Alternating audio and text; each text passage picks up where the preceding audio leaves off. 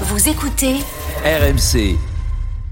C'est le moment de parler chanson. On va parler rugby en chanson tout de suite avec, euh, avec Alex Biggerstaff. Et oui, parce que rendez-vous au stade Pierre-Mauroy de Lille ce soir pour ce deuxième match de l'équipe de France dans cette Coupe du Monde. Et on peut le dire, pas de fausses notes pour le 15 de France jusqu'ici. Succès impressionnant face aux All Blacks. L'engouement est là, les audiences sont folles et les maillots euh, s'arrachent comme des petits pains. Et tout ça s'accompagne en chanson aux quatre coins de la France. On chante le rugby.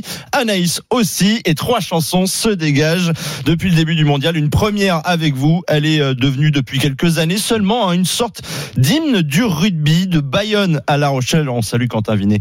Au Oui, passage, elle a Rochelet. été reprise déjà partout en top 14. C'était Loli, c'était Lolo, c'était Lola.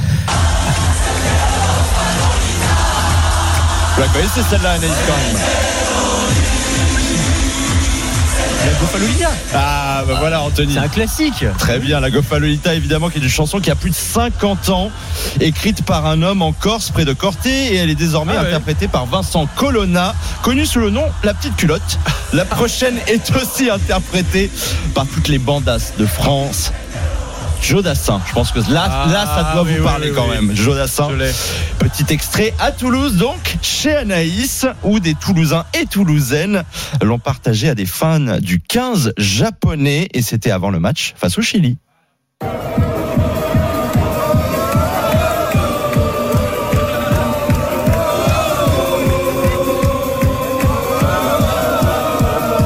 Avez le nom de la chanson quand même Ah, je l'ai pas moi. ça. Ah, c'est pas Ah, facile. si, hein. non mais si je peux. Ah, ah, j'ai Ah, l'air. quand c'est terrible, c'est terrible. J'ai l'air. reconnaissance faciale, tiens.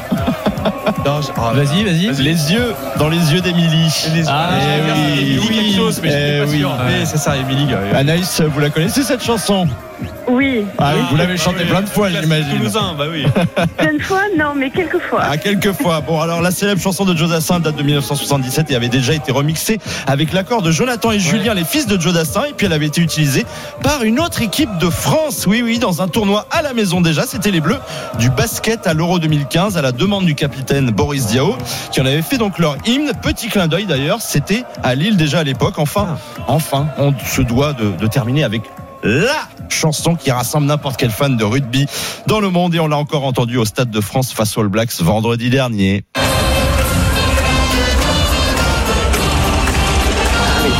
Je, je vois déjà qu'en en régie aussi, il commence déjà à chanter euh, la fameuse Peña Bayona. Pas besoin de parler là. Oui, Même langue, mais oui, Anaïs. Anaïs est en train d'attaquer un Paquito, je pense. Je voulais mettre la main à couper hein, pour, euh, pour savoir si elle la connaissait celle-là.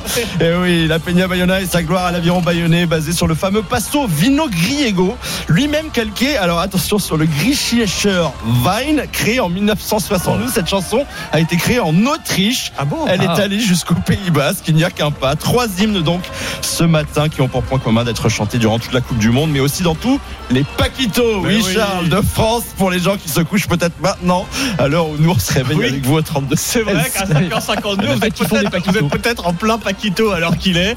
Bon, c'est pas le cas pour Anaïs, j'imagine qu'elle est le veto pour le, pour le boulot, n'est-ce pas Anaïs? Eh oui. Pas de Eh oui. Paquito ce matin, mais, mais ce soir, peut-être Ce que- soir, Pas évidemment. Paquito ce matin dans le quartier, on y va. Mais oui, on compte sur vous. Et ça puis, va euh, chanter, hein. non mais c'est super, mais oui, mais ça va être du coup une chanson euh, Faut garder sa voix. voilà, du Pays Basque qui va résonner forcément ce soir à Lille pour le match euh, des Bleus au stade Pierre-Mauroy.